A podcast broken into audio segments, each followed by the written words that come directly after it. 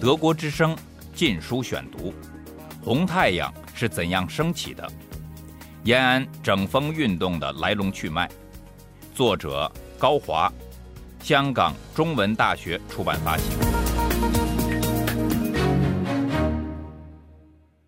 第五节：历时四个月的项英对毛泽东的纠偏。一九三一年一月十五日。中共苏维埃区域中央局在宁都小布宣布成立，项英正式走马上任。根据中共中央政治局的决定，由项英担任代理书记，取消总前委和由毛泽东担任的总前委书记的职务。毛泽东、朱德等参加中央局，在苏区中央局宣布成立的同时。还建立了归苏区中央局领导的中央革命军事委员会，统领江西和全国红军。项英兼任主席，朱德、毛泽东任副主席。至此，从党的法理上，项英已取代了毛泽东的地位，成为江西苏区中共党军队的最高领导人。项英前来苏区及苏区中央局的建立，是处于转折年头的中共实现其将工作重心向苏区转移的重大战略步骤，是落实斯大林及共产国际有关指示的具体行动。一九三零年七月下旬，斯大林在莫斯科接见前来汇报工作的周恩来，指示中共应把红军问题放在中国革命的第一位。七月二十三日，共产国际执委会政治秘书处发出关于中国问题决议案，指出组织苏维埃中央政府和建立完全有战斗力和政治坚定的红军，在现实中国的特殊条件之下，是第一等任务。中共工作重心向江西苏区转移，首当其冲的问题是如何协调中央和毛泽东的关系。及如何评价毛在江西的工作？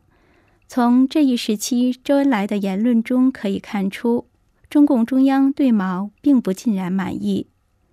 但是周恩来却常以自我批评的口吻谈论这类问题。一九三零年八月二十二日，周在中共中央临时政治局会议上发言说：“我们过去一方面屡屡批评农民保守观念的错误。”另一方面，反对单纯军事游击式的策略，中央还特别提出割据的错误，对于根据地确实注意的比较少，这是工作中的缺点。既然已经发现了问题的症结所在，下一步的措施就必然是加强中央对苏区的领导和红军中党的领导。在九月二十九日政治局会议上。周恩来要求中央派自己前往苏区工作。次日，周恩来又在中共中央军委扩大会议上强调，在红军中党的领导要有最高权威。一九三零年十月三日，六届三中全会后的全党最高核心中共中央政治局三人常委会成立，由向忠发、周恩来、徐锡根组成，周恩来为实际负责人。初步决定由周恩来、项英、毛泽东、于飞、袁炳辉、朱德和当地一人组成苏区中央局，派项英先行前往江西。十月十七日，中央政治局最后确定组成以周恩来为书记的苏区中央局，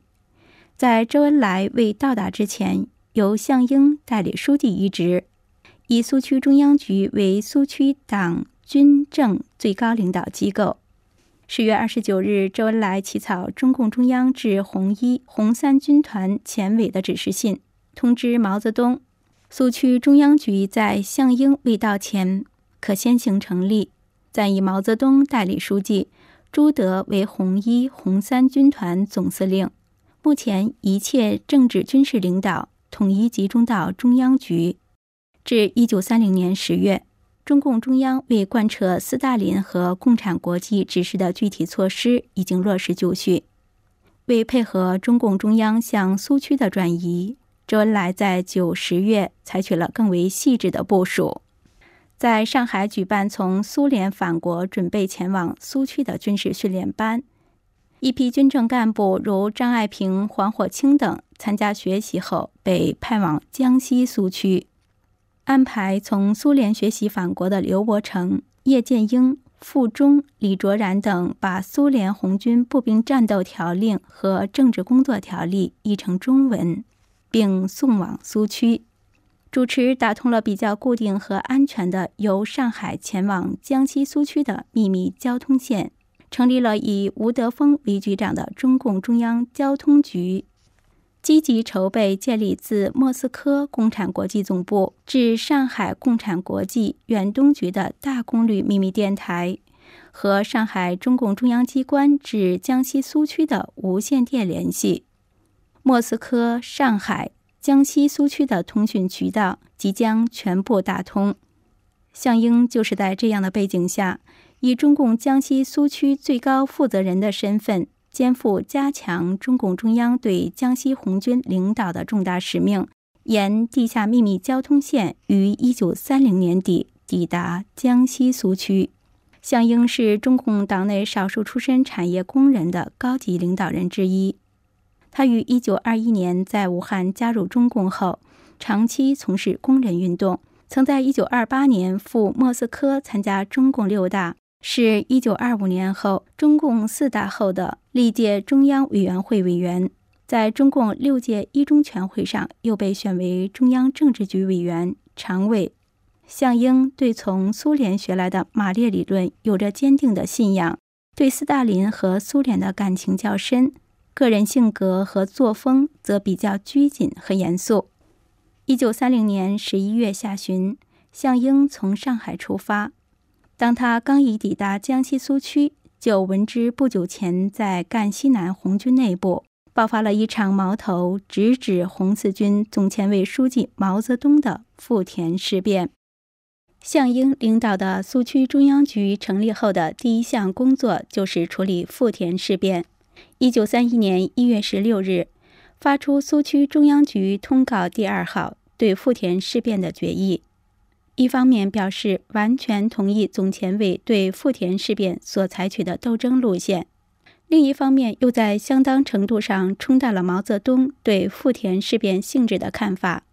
主张采取较为缓和的有区别的政策，以缓和苏区内部的紧张关系，避免红军的分裂。德国之声《禁书选读》。决议的矛盾性和含混性集中体现在对富田事变性质的看法上。项英认为，江西省行委中之段良弼、李白芳及二十军政治部主任谢汉昌等军系 AB 团要犯，彼等发动富田事变是分裂革命势力、分裂红军的反党行为，并决定将富田事变的首领段良弼、李白芳、谢汉昌、刘迪。金万邦等开除党籍，但与此同时，项英又声称富田事变不是 AB 团领导的反革命暴动，而是无原则的派别斗争，并责令赣西南特委和红二十军党委停止党内互相攻击，听候中央局调查处理。如果说项英在对富田事变性质的认识上采取了折中主义的立场，那么，项英针对诉 AB 团扩大化的尖锐批评，几乎就是直接指向毛泽东的了。决议重点批评了过去反 AB 团取消派斗争中的缺点和错误，并列举其主要表现：第一，非群众路线，许多地方由红军或上级机关代打；第二是盲动，没有标准，一咬便打。项英强调。今后必须根据一定事实和情形，绝对不能随便乱打乱杀，也不能随便听人乱攻乱咬加以逮捕。党在每个斗争中都应以教育方式来教育全党党员，这样才能使党走上布尔什维克的道路。项英的上述态度与他对毛泽东的复杂的观感密切相关。项英在大革命时期虽与毛泽东有过一些工作接触。但他在未抵江西之前，对江西苏区的认识全凭在上海中央机关所看到的来自苏区的零散的报告和周恩来的介绍。项英在性格上较为直落和坦率，与毛泽东是完全不同的两类人。因此，一经发现富田事变的原委，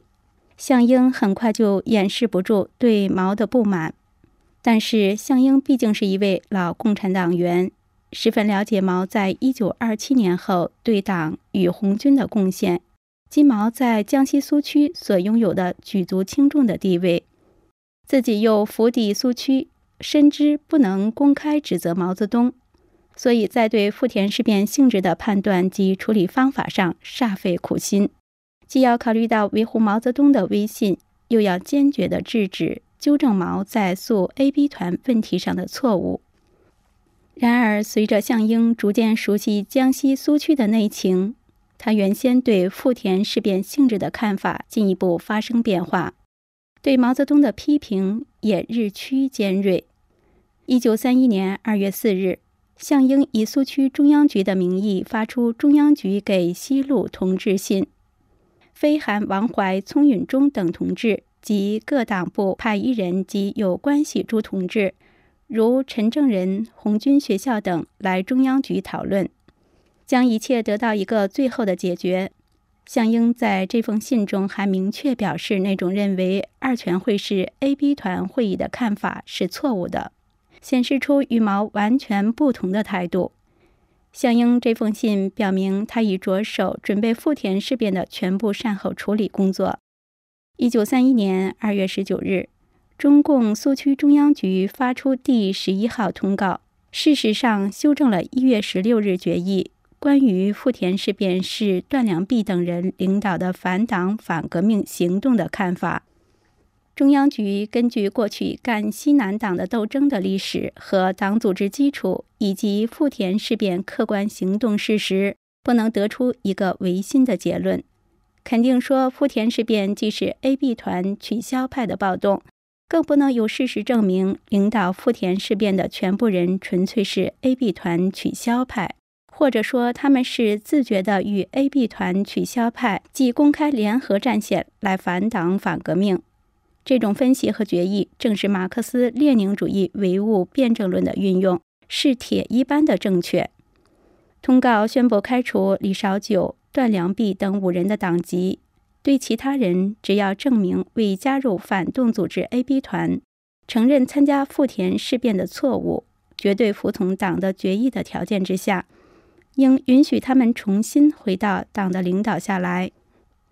二月十九日后。项英把主要精力放在动员红二十军返回河东。毛泽东尽管感到项英的压力，却因深系事件中心，一时明显处于下风，难以有所作为，只能暂取观望之态，遂把全部身心投入指挥和国民党围剿部队的作战中。项英首先责成富田事变时躲回家乡的红二十军政委曾炳春回到河西红二十军中去做说服动员工作，并随带中央局指示，通知赣西特委负责人和参加事变的领导人回苏区中央局开会，并委派干部去永阳解散由谢汉昌等成立的江西省行动委员会。是否去苏区中央局开会？这是关系到领导事变负责人的人身安全的关键性问题，在这个节骨眼上，项英的个人威望起决定性的作用。据曾山回忆，谢汉昌等对项英抱很大希望，估计项英同志是支持他们的。在这种预期心理的作用下，一九三一年四月间。富田事变的主要领导者谢汉昌、刘迪、李白芳等及西路行委书记王怀，遵照项英和苏区中央局的指示，回到宁都黄陂苏区中央局驻地参加会议，向党承认错误，请党教育。只有段良弼一人因去上海中央汇报富田事变而未前往。红二十军的官兵也遵照苏区中央局的指示。努力向太和、固江北路歼灭各地地主武装，夺回被迫反水群众。但是，等待他们的命运却是他们和项英都未曾料到的。中共中央否决了项英对富田事变性质的评价及其处理方法，谢汉昌、刘迪、李白芳等及红二十军赣西南大批党员干部的出路只有一条：被枪毙。德国之声《禁书选读》：红太阳是怎样升起的？延安整风运动的来龙去脉。作者高华，香港中文大学出版发行。